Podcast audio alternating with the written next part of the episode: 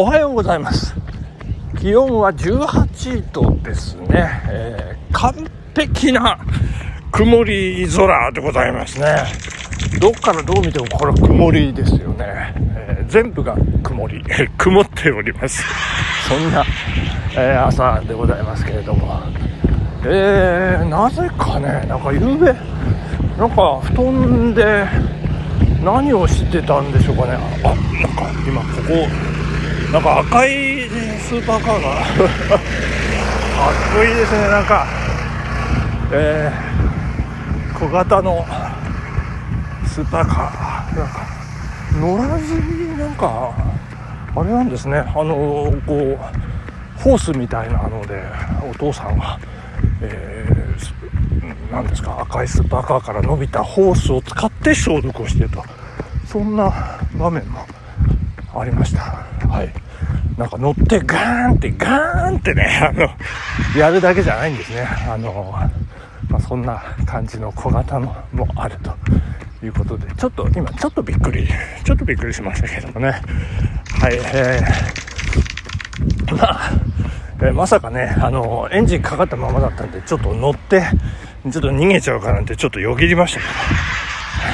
隣でお父さん消毒してましたねちゃんとね、えー、まあそんな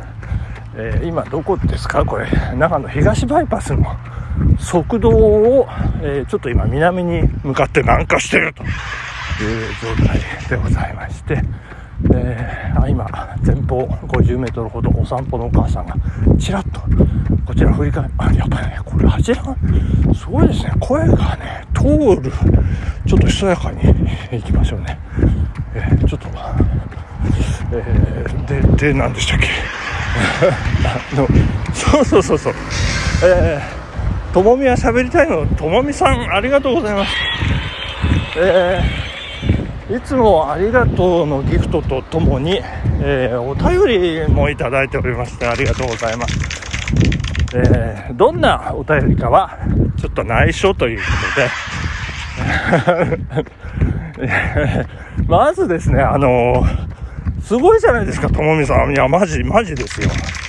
やっぱりご本人も気づいていらっしゃったというね、あのー、201回目にして、初の効果音っていうね。いやー、すごいなすごい。うん。すごいです。いやいや、その効果音をね、ちょっと引き出したなんか自分がねちょっとこうヘビーリスナーとしてちょっと嬉しいというか。いやー本当にありがたいですね。えー、本当に嬉しいです。これ本当です。まあそんなともみさんからあのお便りいただきましたんで。どうしようかな。読みますか。はいえー、モノマネのモノマネ、ありがとうございました。にっこり。さらにそのモノマネをしてしまうとキリがないので、やめときます。バイバイ。短い。まあ、あの、でも一応ね、あの、気持ちが入ったお便りありがとうございます。えーまあ、長いのくださいと言ってるわけじゃないですよ。あの気持ちしっかり受け取りましたんでね。まあなんですかね。あの今度あの私のプログラムでちょっと特集を組みたいと思うんですけどあのストックホルム症候群っていうのがありましてですね。あの犯罪のね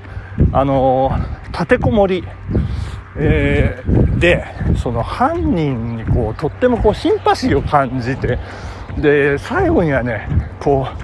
う警官隊機動隊がこう何ていうんですかこう突撃突入してね。で、まあ、犯人を取り押さえてえななんて言うともうなんか愛が芽生えちゃったなんかやめてこの人にそんなことしないでかなんかね、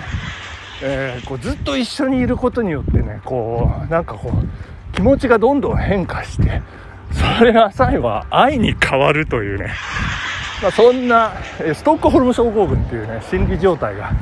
あるようなんですけれども。まあともみさんの201回のねこう配信のこう何て言うんですかね足跡をねこうずっとねまあまあ内容的にいい悪いはねちょっと横に置いときました。あのでまあそのともみさんのね魅力というかなんていうかその素の部分にねこう触れるというねまあそんな暮らしを1年以上続けさせていただきましてなんかちょっとストックフォルムチックなねそんな感じではいあの以前私の配信でねもうあの一緒に暮らしてるなんて私言ってましたけどね。山さんそんなね感じでございますね。もう1年以上かれこれ。あ1年1年近くなんでしょうかね、えー、そんな形でこれからも頑張っていただきたいブラジル人のパートさん何度いるんですかねこれね、えー、パートさんのような、えー、強靭な体を手に入れていただきたい。そしてあのいつもありがとうのギフトいただきましてありがとうございました。えー、ということで、えー、本日のお題に参りたいと思います。昨日発売の「週刊新潮」えー、サムネイルの写真は「週刊新潮」の広告でございます。はいえー、その中でね皇宮警察っていうね、えー、ことをあの一番ででかく、え、取り扱われていますけれども。その反対側対抗ですね、えー、落語で言ったら鳥に対して中鳥というねそんな、えー、ポジショニングなんですけど渡る世間に鬼の落とし泉ピン子ご乱心というねそんな、えーえー、泉ピン子さんがこんな大きく取り上げられてますけどね、えー、もうそっとしとけばいいんですよね。静かにしてればいいのにどうしてこう取り上げちゃうんですかね。えー、誰も止められない暴走パフォーマンス。友情出演押し売りに坂本冬美スタッフ困惑。テレビ局が事実上の出入り禁止。ねえ、まあそんな、えー、コピーが踊る記事なんですけれども、これ1、2、3、4、5ページ、5ページ多いですよ。もうちょっとね、えー、さらっとしていいんじゃないかと思うんですけど、えー、なんでこう私こう否定的な言葉がポンポンポンポン出てくるかと言いますとですね、えー、まああの言わずと知れた橋田須賀子ファミリーの、えー、中心人物ということでね最後を見とった、えー、女優ということでなんかもう息巻いてるというかね泉ピン子さんでございますけれどもおしんが1983年ですね。えー、で、私が、えー、泉ピン子さんを嫌いになったのが、1984年ということで、あの、渋谷のですね、あの、今、光栄がある、ハチ公と反対側ですね、東側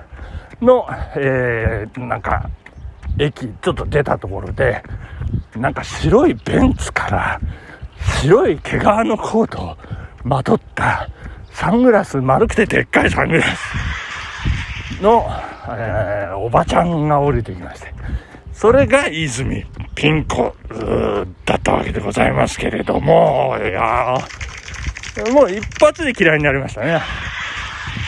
いや、なん、なんですか、あのね、山形の山奥で、おしーんかなんか行ってたのに、ベンツでね、毛皮のコートですよ。それはもうね、それで嫌な感じなんですよ。その運転手に対しての、そうそうそう。なんかね、態度が嫌な感じで、それは私ばったり見てしまいましてですね。それ以来なんか、あの、嫌いなんですけれども。まあ、あの、その、彼女がね、その、橋田壽賀さんの、えー、旅立ち、えー、天寿を全うしたことについてね、2021年、昨年4月4日なんですけども、まあ、葬儀について彼女が記者会見で明かし、えー、そして骨を海に散骨しますということを打ち明けた。これが6月2日の記者会見、女性セブンの6月23日号で